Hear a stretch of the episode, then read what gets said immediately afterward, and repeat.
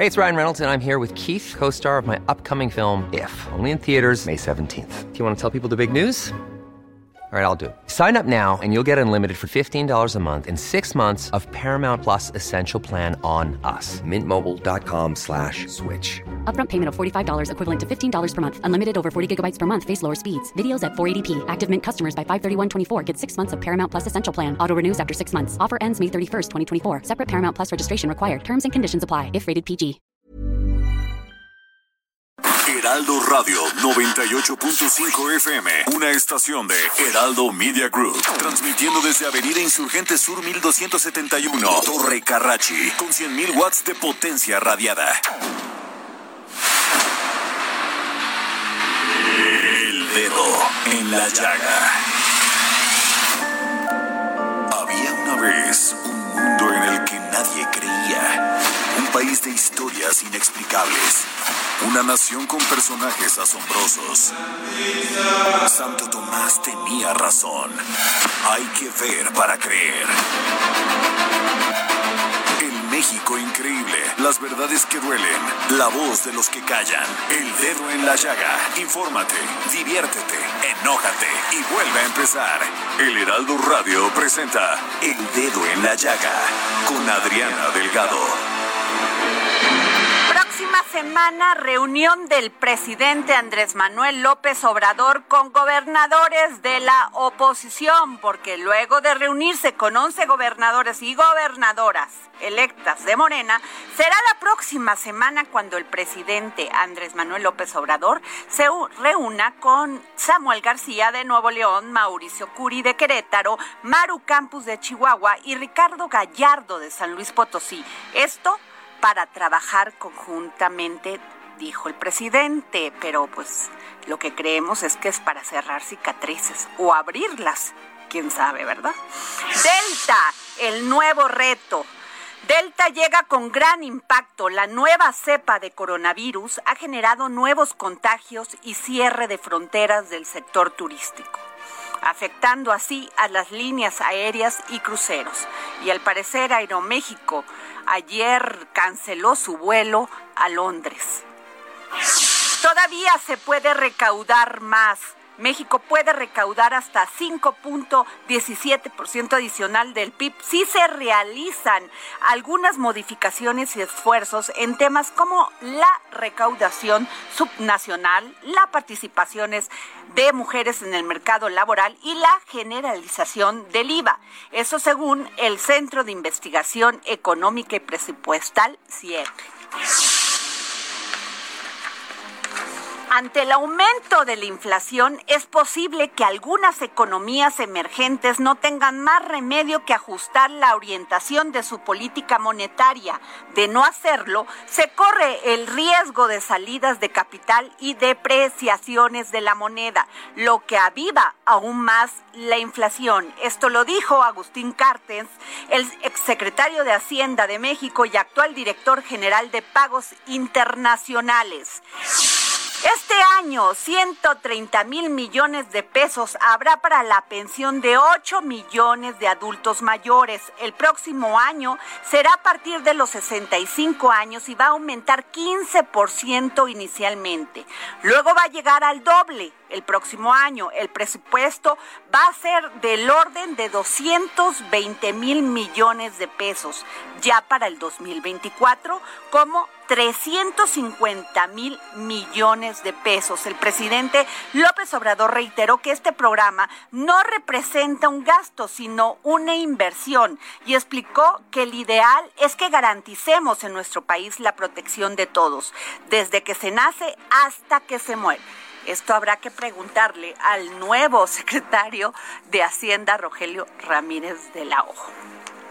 Y bueno, fíjense que ayer estaba leyendo una nota de Enrique Méndez de la jornada, porque Enrique pues tiene años cubriendo al PRI y de veras es un placer leer todas las notas de todos nuestros compañeros, pero pues él conoce a todos los a todos los personajes del PRI de toda la vida, de varias décadas. Y bueno, fíjense que empieza su nota con palos y petardos, grupos de choque de fracciones que disputan el control del PRI, del PRI se enfrentaron la tarde de este martes en la sede nacional del partido, donde priistas instalaron un plantón permanente en demanda de la renuncia de su dirigente Alejandro Moreno Cárdenas, Alito. La cúpula tricolor acusó de la agresión en las calles aledañas al partido al exgobernador de Oaxaca, Ulises Ruiz. Ulises, muy buenas tardes, ¿cómo estás? Buenas tardes, Adriana, qué gusto saludarte, muchas gracias por el espacio. Igualmente, Ulises, oye, te están acusando que de ser responsable de todo esto que se ocasionó, toda esta trifulca que se ocasionó, donde hubo heridos ayer en el PRI. ¿Tú qué nos dices? No, de ninguna manera acepto ese señalamiento de Alejandro Moreno. Nosotros tenemos un plantón pacífico frente a las instalaciones del Comité Nacional del PRI, afuera.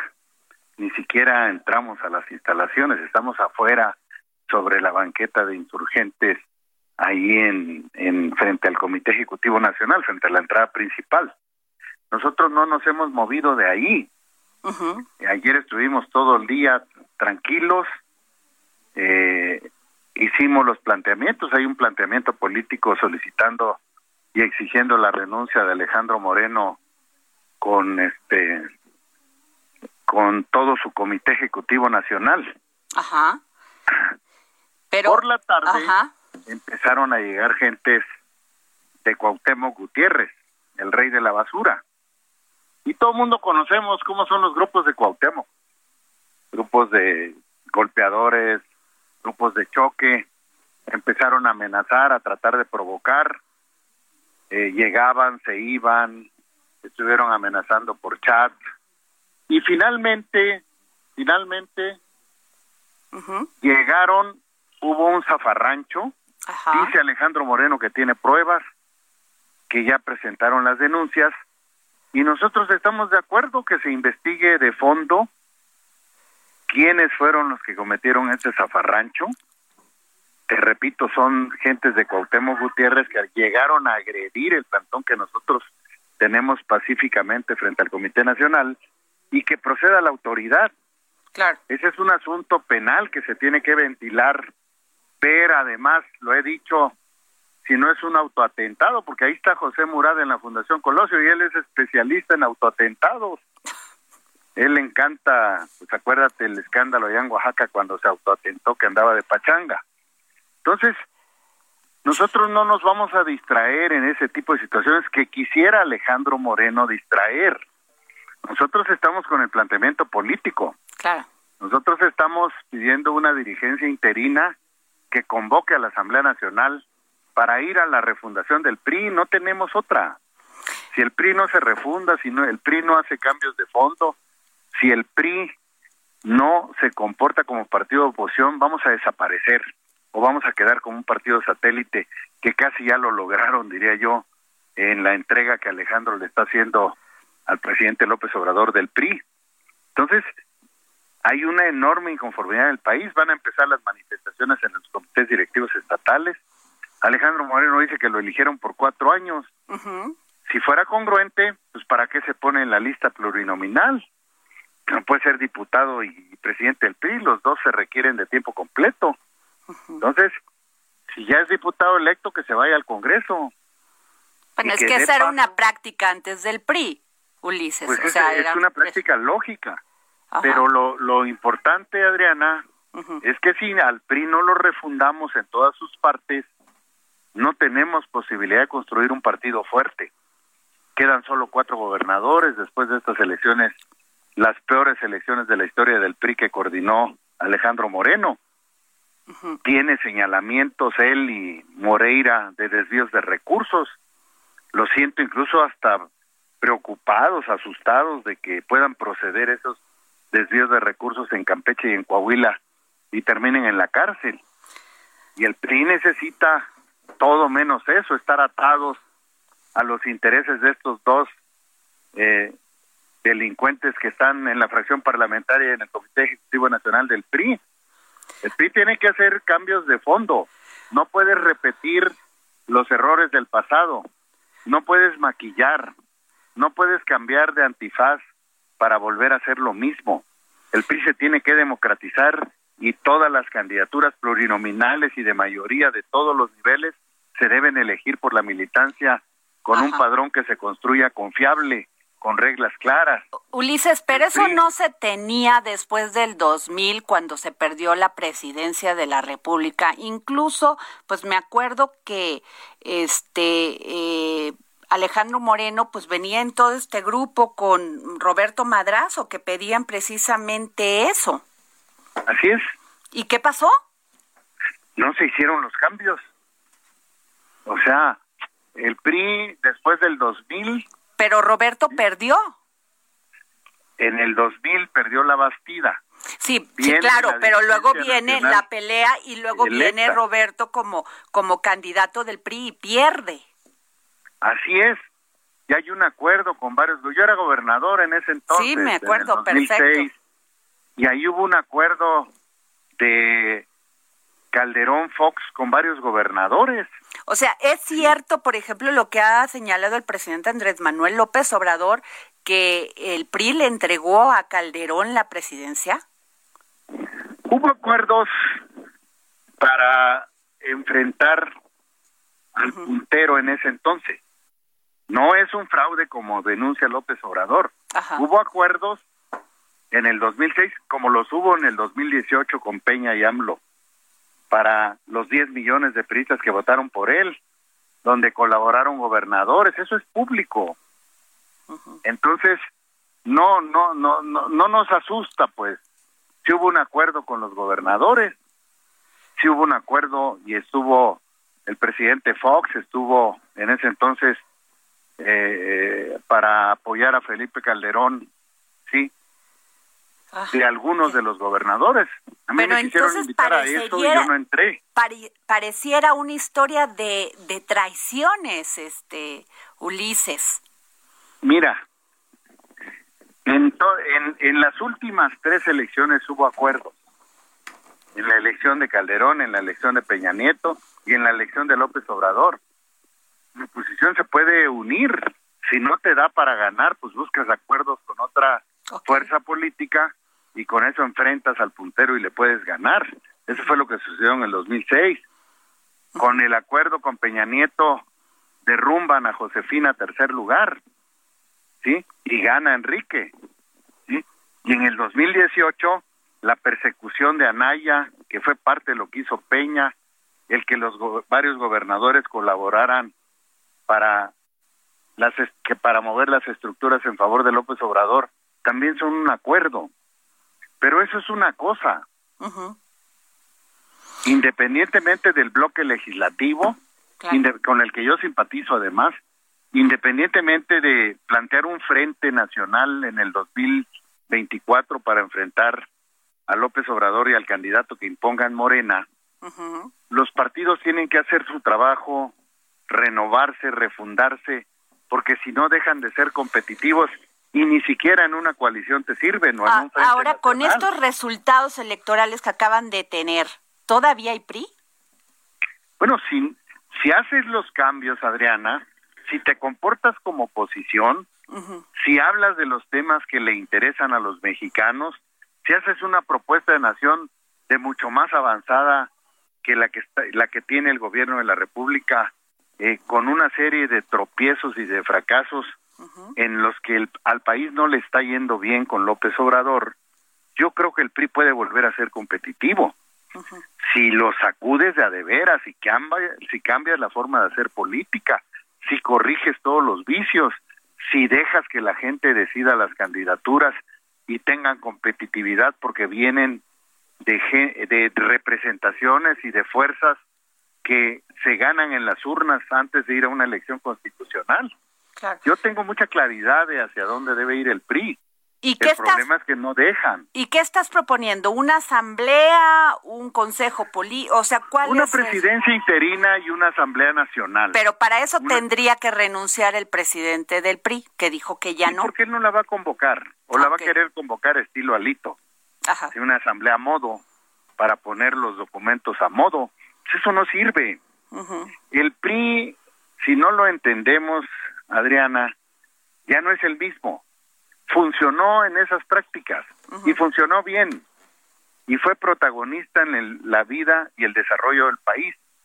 Pero hoy la sociedad exige una oposición mucho más clara y propuestas mucho más claras que estoy seguro si el PRI las tuviera puede recuperar ese papel y ser el instrumento de los mexicanos para hacerle un planteamiento a México en el 2024 y competir o sumarse a ese frente nacional que eh, seguramente y ojalá se logre para enfrentar y ganarle las elecciones a López Obrador.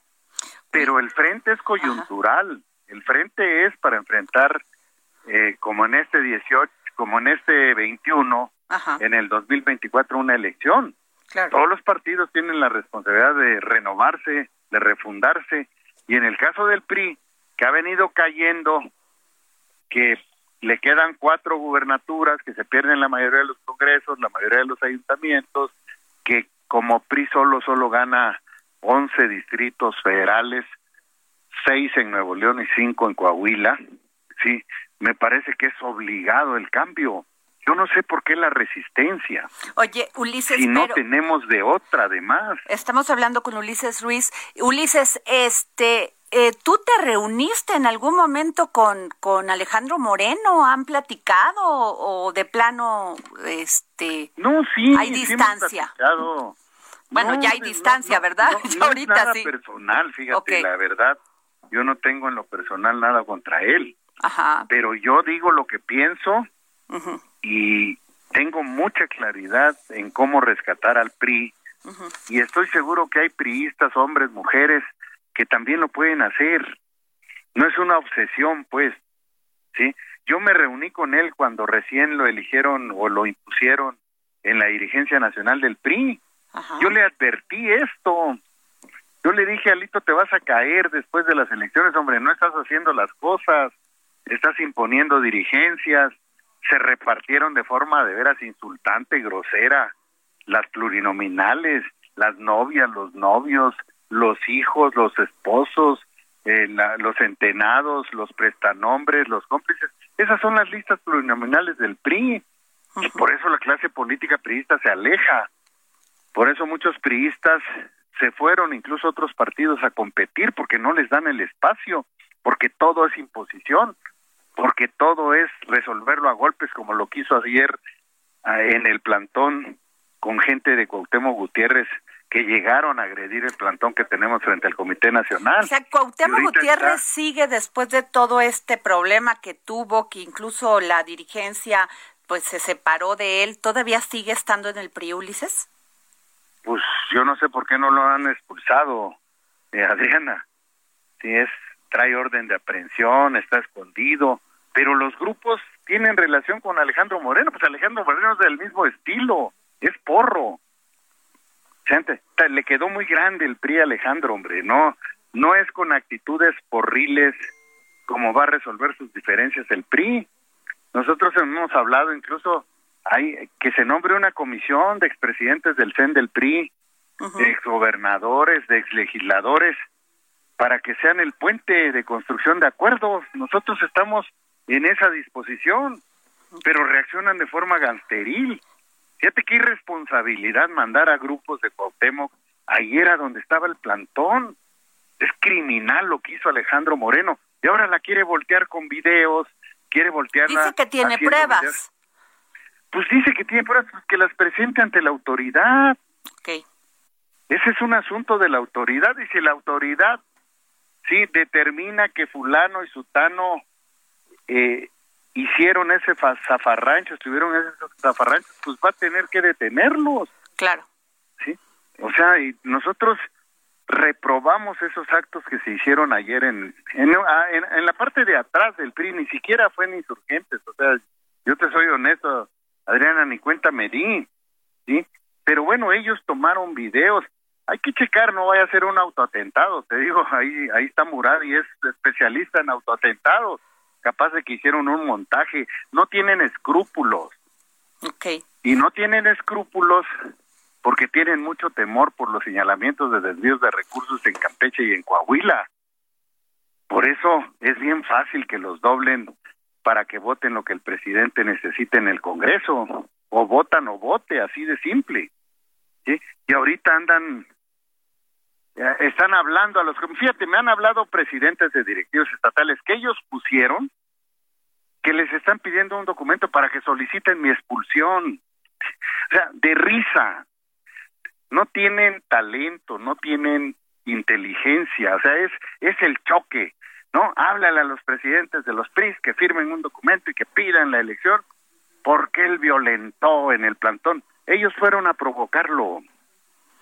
Sí, yo no tengo, yo voy a presentar una denuncia de expulsión contra Alejandro Moreno por traición al partido, por cómo resolvieron las plurinominales, por los desvíos y las denuncias que están en la fiscalía, donde se le acusa del robo de más de 400 millones de pesos a los campechanos. Esa es una causa de expulsión.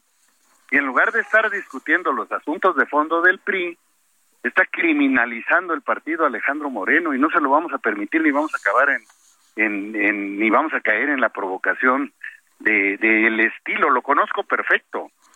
Y bueno, Rubén Moreira y Murat son personajes en peligro de extinción, afortunadamente. Entonces, pues, esas son las prácticas que ya no se quieren. Esas imposiciones, esas decisiones de un grupo que definen el destino del PRI y ve cómo lo tienen. Claro.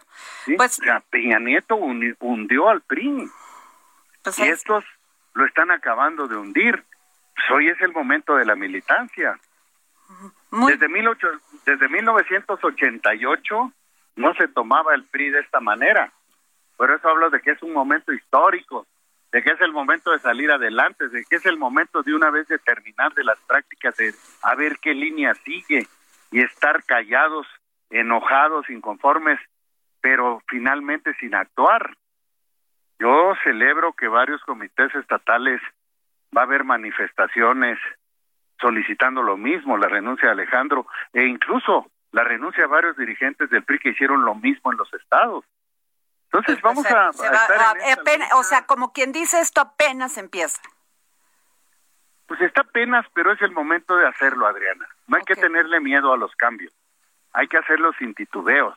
Claro. Yo estoy seguro que si los hacemos, vamos a poder recuperar el partido. Pero también estoy convencido que si se salen con la suya, que se imponen el PRI va a desaparecer, hombre, va a perder el registro en varios estados y vamos a ser responsables todos los militantes porque no alzamos la voz.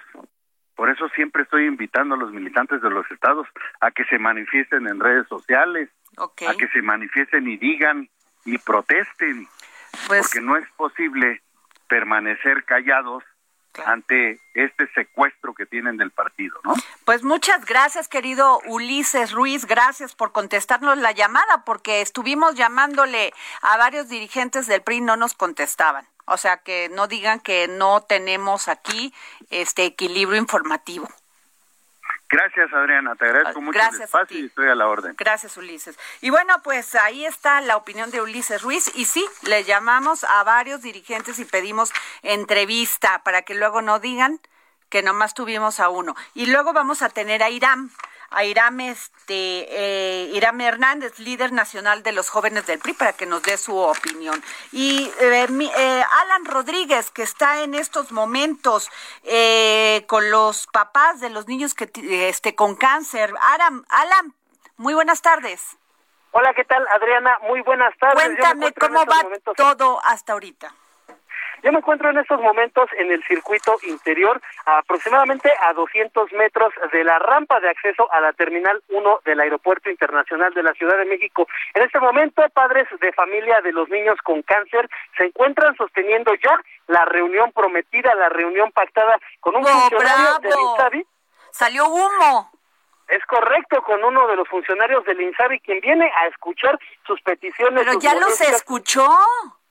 Es correcto, pues eh, lo que hasta el momento es estar dialogando, le están explicando sus puntos y sobre todo le están explicando la molestia más grande de estos, además por supuesto del tratamiento que les hace falta a los pequeños, pues bueno, ellos están en estos momentos comentándole la molestia que tienen con el subsecretario ah, Hugo López Gatel, debido a los comentarios que emitió a lo largo de la última semana, en los que cuales ha tratado de demeritar este movimiento, comentando que se trata únicamente de 20 personas. El día de hoy aproximadamente a las nueve de la mañana, pudimos observar la llegada de aproximadamente 200 hombres y mujeres, todos ellos con cartulinas, con lonas, con pancartas, en donde denuncian esta situación del desabasto y también pues hacen un llamado atento al gobierno federal para que estos medicamentos que son tan importantes para la recuperación de los pequeños no les sigan haciendo falta. Por lo pronto comentarles que el circuito se mantiene cerrado y esperaremos al final de este diálogo para conocer Nos vamos a un corte. Gracias, Alan. Nos vemos un corte.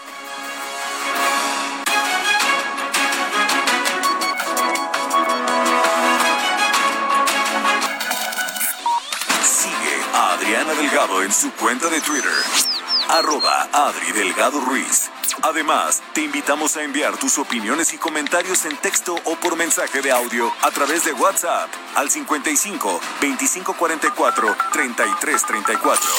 Y si quieres escuchar El Dedo en la Llaga de El Heraldo Radio, en cualquier momento y donde quiera que te encuentres, descarga el podcast disponible en Spotify y iTunes. Heraldo Radio. La HCL se comparte, se ve y ahora también se escucha.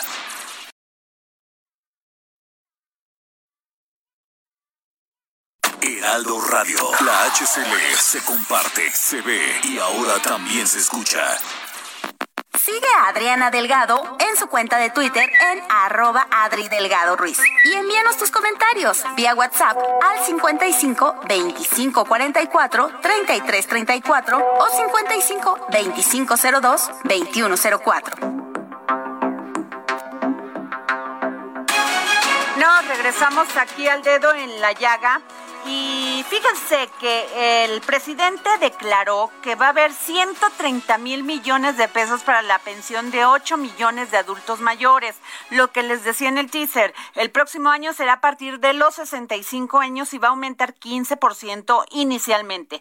Luego va a llegar al doble. El próximo año el presupuesto va a ser del orden de 220 mil millones de pesos, ya que en el este en el 2024 va a ser de 350 mil millones de pesos. Y fíjense que hay otra noticia que entró en vigor la jurisprudencia de la Suprema Corte de Justicia que aclara que el monto máximo de las pensiones debe cuantificarse con la base de la unidad de medida y actualización UMA y no en el salario mínimo.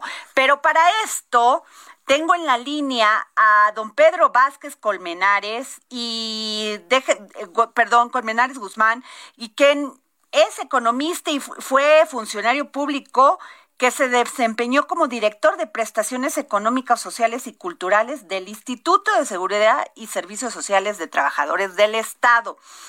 Y don Pedro, muy buenas tardes, ¿cómo está? ¿Qué tal, Adriana? Muy buenas tardes, mucho gusto. Usted escribió un libro muy interesante que se llama Pensiones en México, la próxima crisis, porque se escucha muy bonito hablar de tantos miles de millones, pero el tema es de dónde va a salir. Usted ha dicho que México ha engendrado una bomba de tiempo por las pensiones públicas, cuya insolvencia puede poner en jaque a las finanzas de los tres niveles de gobierno en esta década. Es, correcto, el tema es muy amplio, pero la clave del problema es eh, tener buenas pensiones que se puedan pagar, que es decir, promesas de protección a los pensionados en su vejez, pero que se cumplan. Y México no ha atendido ese problema.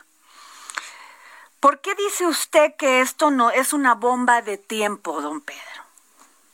Bueno, porque eh, los sistemas de pensiones en el país crecieron de manera desordenada, a veces con eh, beneficios muy grandes que no estaban los patrones en posibilidades de pagar hacia años futuros, simplemente hubo mucho voluntarismo, negociaciones laborales y cambios en los contratos colectivos y en las leyes de pensiones, y entonces se hicieron muchas promesas sin saber cómo se iban a fondear los sistemas de pensiones hacia adelante. Hijo, pero es, que eso es hasta irresponsable.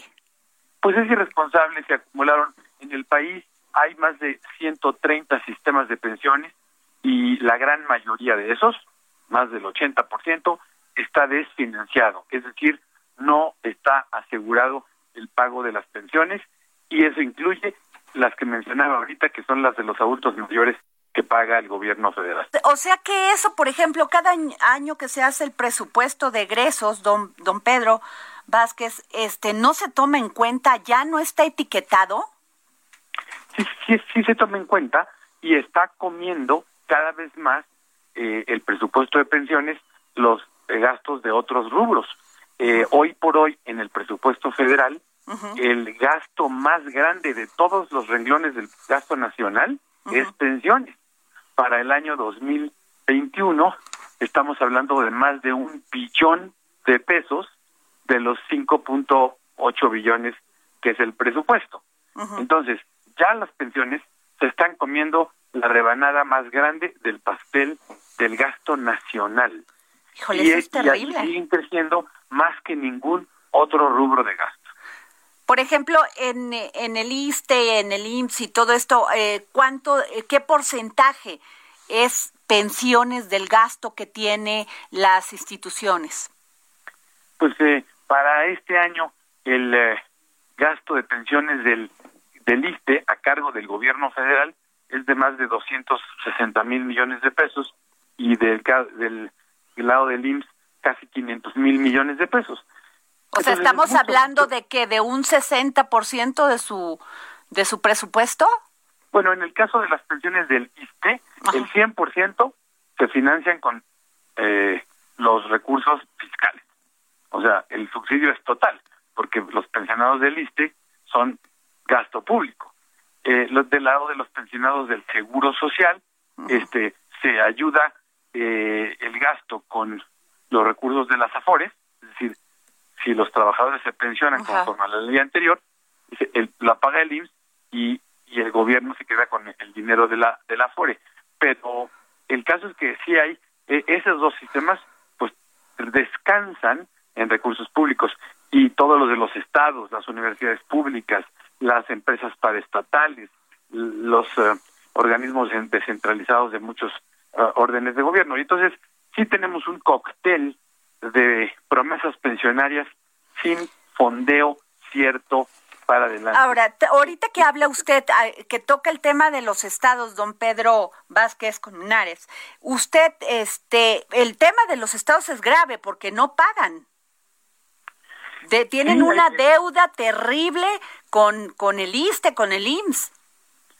los estados han sido especialmente, digamos, generosos en sus prestaciones pensionarias, pero los gobernadores y sus congresos muy poco responsables en asegurarse que los cambios estén fondeados. Claro. Entonces, eh, cambian las leyes, mejoran las condiciones para los trabajadores, cosa que no es el problema, pero el problema es que no nadie se ocupó de saber en 10 años quién iba a estar pagando tal Claro, porque es sexy políticamente generar esas condiciones. y, le, y le pongo un ejemplo, don Pedro. Veracruz. Veracruz tronó al Instituto de Pensiones del Estado. Veracruz es un caso, yo diría extremo, casi ejemplar de lo que no debe de suceder en materia de pensiones, este y tiene un pasivo laboral, perdón, pensionario, el Instituto de Pensiones, que no hay manera que el gobierno del Estado lo rescate. Entonces, ¿qué, qué están haciendo?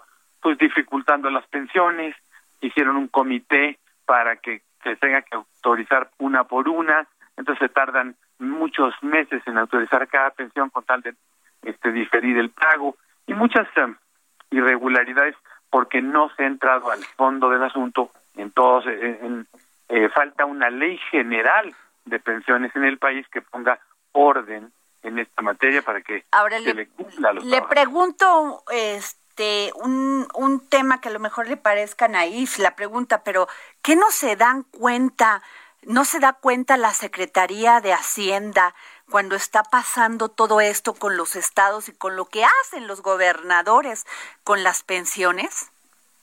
Pues No, al contrario, no es nada naive. Su pregunta es muy sustantiva. Y la, la respuesta que yo he encontrado por muchos años de analizar en las pensiones en México es que los tomadores de decisiones les es más fácil, más cómodo y más barato patear el bote y decir que lo resuelva el que me suceda. Yo ya me la libré y aquí le les tiro Pero deberían de tener alguna responsabilidad. Pues sí, esas son esas son de las responsabilidades grandes que los gobiernos este hasta el día de hoy no han atendido. Eh, el presidente López Obrador dijo cuando era presidente electo que a mitad de su sexenio entraría el tema de las pensiones. Pues ya llegamos a la mitad y ojalá que ahora con el nuevo secretario de Hacienda se pueda abrir una discusión de fondo. Pues la tendrá que abrir porque es mucho lo que deben los estados, mucho lo que eh, a veces yo pienso, don Pedro, que la corrupción no es robarse dinero o, este manejarlo de un lado a otro, sino también la ineficiencia. Y mire, eh, ya cuando del presupuesto nacional más de una quinta parte está comprometido para pensiones y es el rubro que crece a tasa real más grande así a lo largo del tiempo, este más que la inversión física, más que la inversión pública, más que la creación de hospitales y escuelas, están creciendo las pensiones. Y es que se está envejeciendo la población del sector público, porque por estas, eh, digamos, austeridades largas que hemos tenido durante años, pues no ha crecido la plantilla de trabajadores del Estado. Y entonces, cada vez esa misma plantilla se envejece, cada vez se van a pensionar más, y entonces tenemos cada vez más cargas que estamos pagando los ciudadanos. Claro, porque la pagamos nosotros, claro. Injustamente, también los ciudadanos que no tienen seguridad social, que son la mayoría de, los mexicanos, y que con su IVA y con otros impuestos también están financiando Fíjese que usted que está tocando eso y le voy a decir que, que dice el Centro de Investigación Económica y Presupuestaria.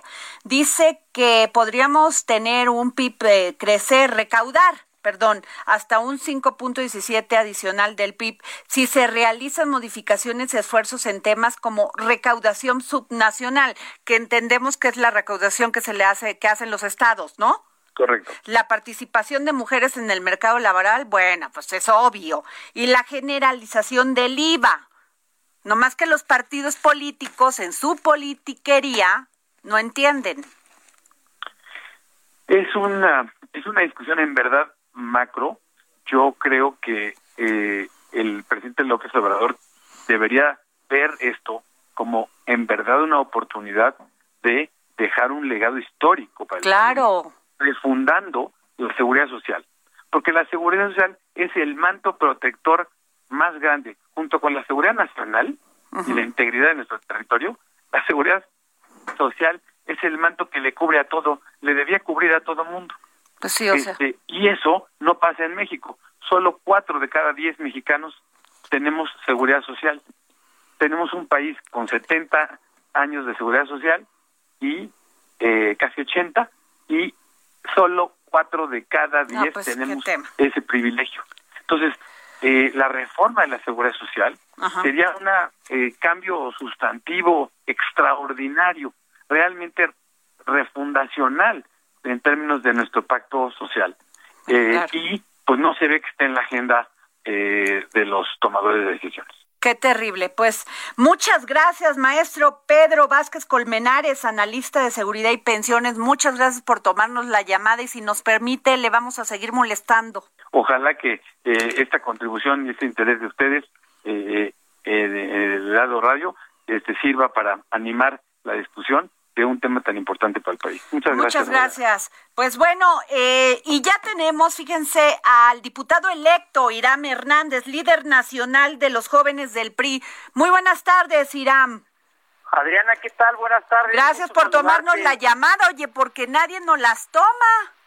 No, hombre, al de veras, sí quiero hacerte esta crítica porque estamos llamando y llamando para que nos den su posición y siempre lo Al contrario, yo te he estado esperando, Adriana, aquí en la línea media hora para hablar ah, contigo. Venga, y, te, quiero decir una cosa. Dime. Te agradezco la invitación que me haces pero sobre todo reconozco la generosidad que tienes de invitar a un asesino a tu espacio como lo es Ulises Ruiz, a un asesino que acaba de cometer un acto profundamente hiriente para las juventudes del PRI, en donde compañeros ¿Por qué, ¿por qué le va a ver? Espérame tantito, porque ya te estás, este, primero me parece muy grosero lo que me estás diciendo, porque yo con todo gusto estoy tratando de hablar contigo. Luego dos. Y te lo agradezco. y a ver, y aquí no voy a yo a ponerle adjetivos de asesinos y no asesinos. Yo quiero que me digas tú desde tu punto de vista, desde lo que viste, que quiero, quiero que me digas qué fue lo que pasó ayer, por favor.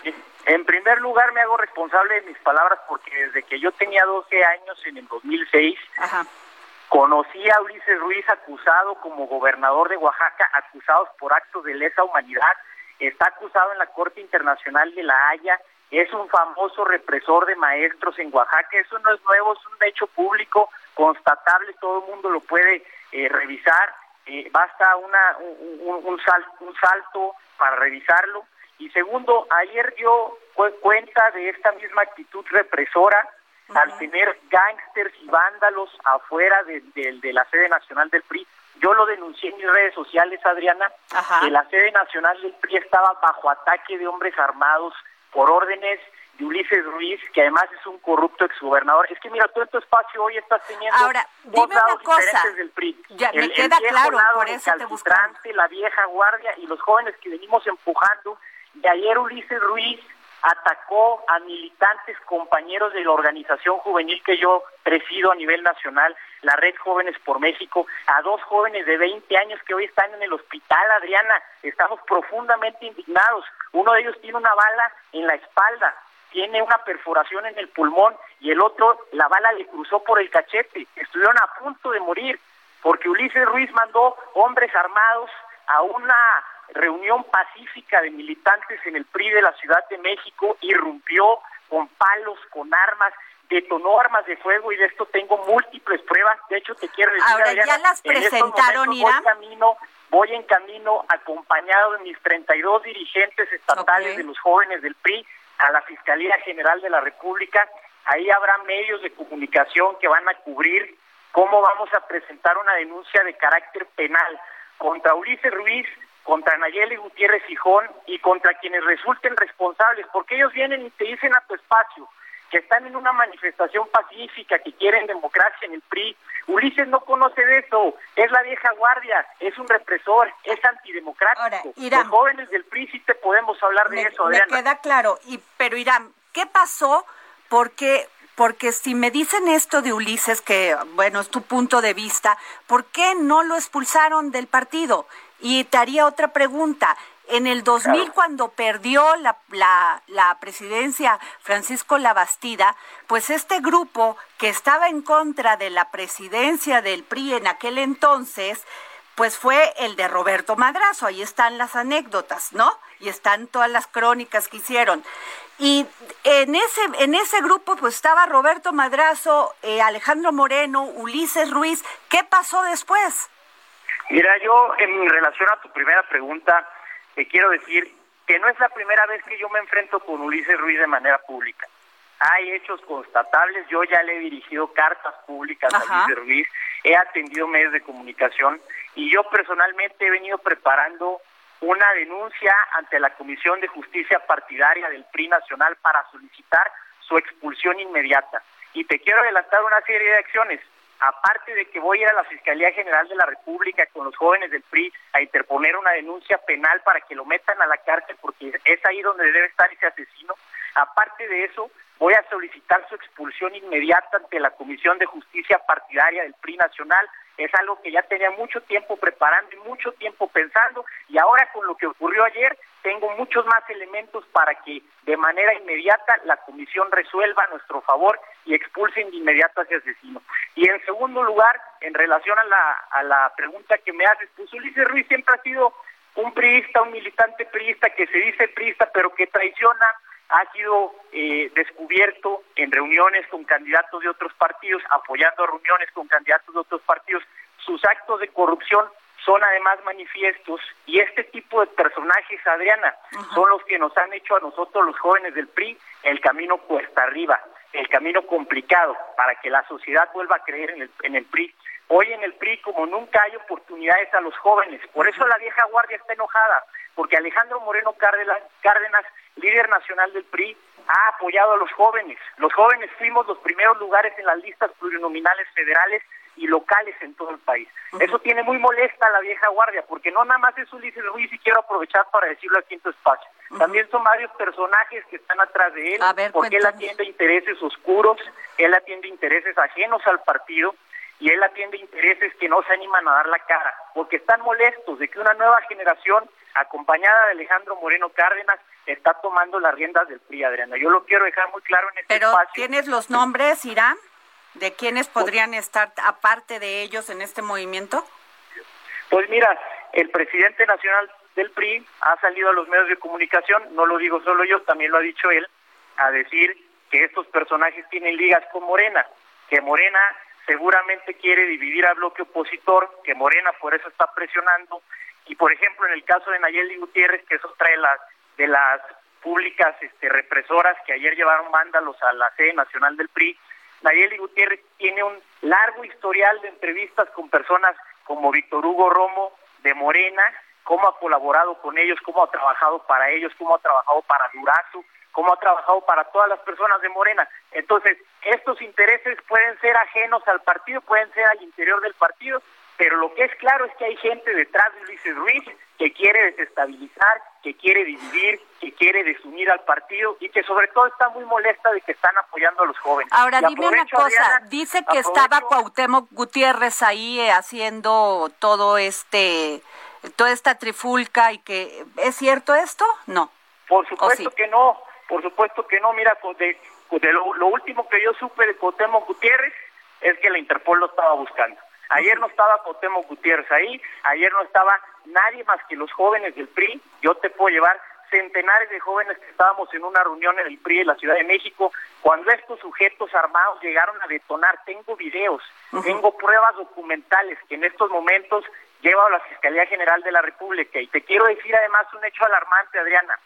Mientras tú y yo hablamos, en este momento hay 22 personas que son rehenes, que están privadas de su libertad en las instalaciones nacionales del PRI. Oye, pero pero vimos una foto de Nayeli, Irán, vimos una foto, bueno, en un video de Nayeli que hacía un acto este pues eh, de, romper cadenas. ¿Siguen estas personas adentro o pueden salir? A ver, cuéntanos. Mira, Nayeli, Nayeli hizo eso a partir de que nosotros hicimos público que tenían de rehenes a 22 personas que temen por su seguridad y que no quieren salir porque ayer escucharon las detonaciones, escucharon el fuego y que temen por su seguridad. ¿Cómo van a salir, Adriana? De manos de sus captores, de manos de sus secuestradores, que además detonaron las armas de fuego ayer enfrente de ellos. Pero están adentro, adentro del comité ejecutivo, de las oficinas. Están adentro de, las oficinas del Pero no es más peligroso estar adentro que afuera. No han dormido, no han comido, estaban privados de su libertad. Eso es un secuestro.